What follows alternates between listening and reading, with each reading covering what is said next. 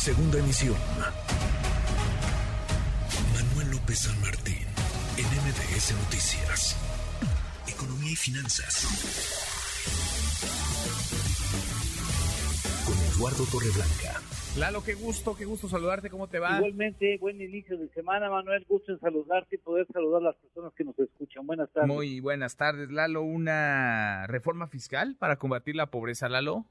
Sí, hace una semana justo hablamos de Oxfam Internacional, este organismo que trata de aportar ideas para tratar de disminuir la inequidad de la riqueza, en la distribución de la riqueza, o tratar de establecer lineamientos que permitan a los gobiernos tomar medidas para combatir la pobreza o pobreza extrema. Hicieron un estudio hablando de los mil millonarios en el mundo de cómo la pandemia acabó acusando, haciendo más extrema la relación entre los más pobres y los más ricos en el mundo.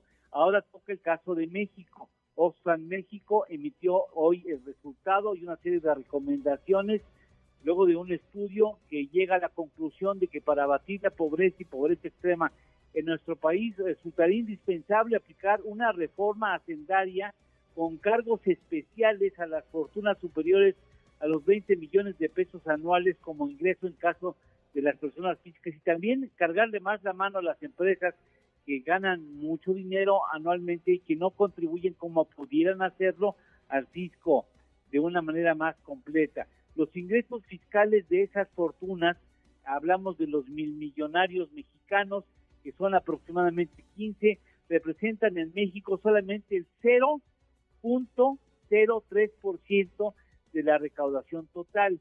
Y las grandes empresas apenas y pagan, al menos así resultó hasta el 2021, tasas efectivas del impuesto sobre la renta entre el 1 y hasta el 8% del total de sus ingresos, cuando la ley señala que la tasa impositiva debería de ser de 30%, es decir, claramente señalan que contribuyen más las pequeñas empresas que las grandes, que los grandes corporativos. Oxfam México recomienda, por ende, establecer cinco medidas. Un impuesto federal progresivo al 2 de 2%, 2% a las fortunas superiores a los 20 millones de pesos. De 3% la tasa especial a fortunas superiores a los 100 millones de pesos. 5% para los mil millonarios con fortunas superiores a los 20 mil millones de pesos, es decir, los mil millonarios a, los que hacíamos referencia hace una semana y que acabo de mencionar. Esto, según las cuentas de Oxfam México, incrementaría los ingresos fiscales del gobierno de cualquiera que, resultara este gobierno por 270 mil millones de pesos y da la oportunidad de invertir más fuerte tanto en salud como en educación o en otras áreas sociales fundamentales. Eh, también eh, pide o sugiere revisar los privilegios fiscales que aparte se señalan para las grandes fortunas priorizar la inversión pública en educación, salud y cuidados e impulsar la participación del gobierno mexicano en las discusiones fiscales regionales para propiciar que los estados puedan cobrar más impuestos y distribuir mejor esos impuestos entre su población.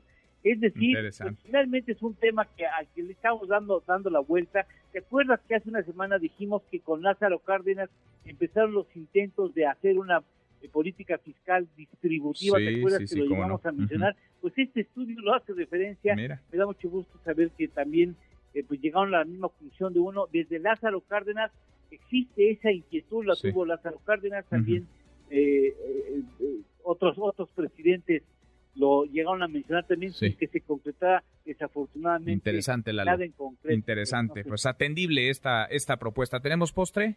Claro que sí, nada más recordar que Oxfam eh, a nivel mundial nació en 1995, aunque tiene el, antecedente del Comité de Oxford contra el Hambre, fundada en Gran Bretaña en 1942. Abrazo, gracias Lalo. Gracias a ti, Manuel. Muy buenas tardes.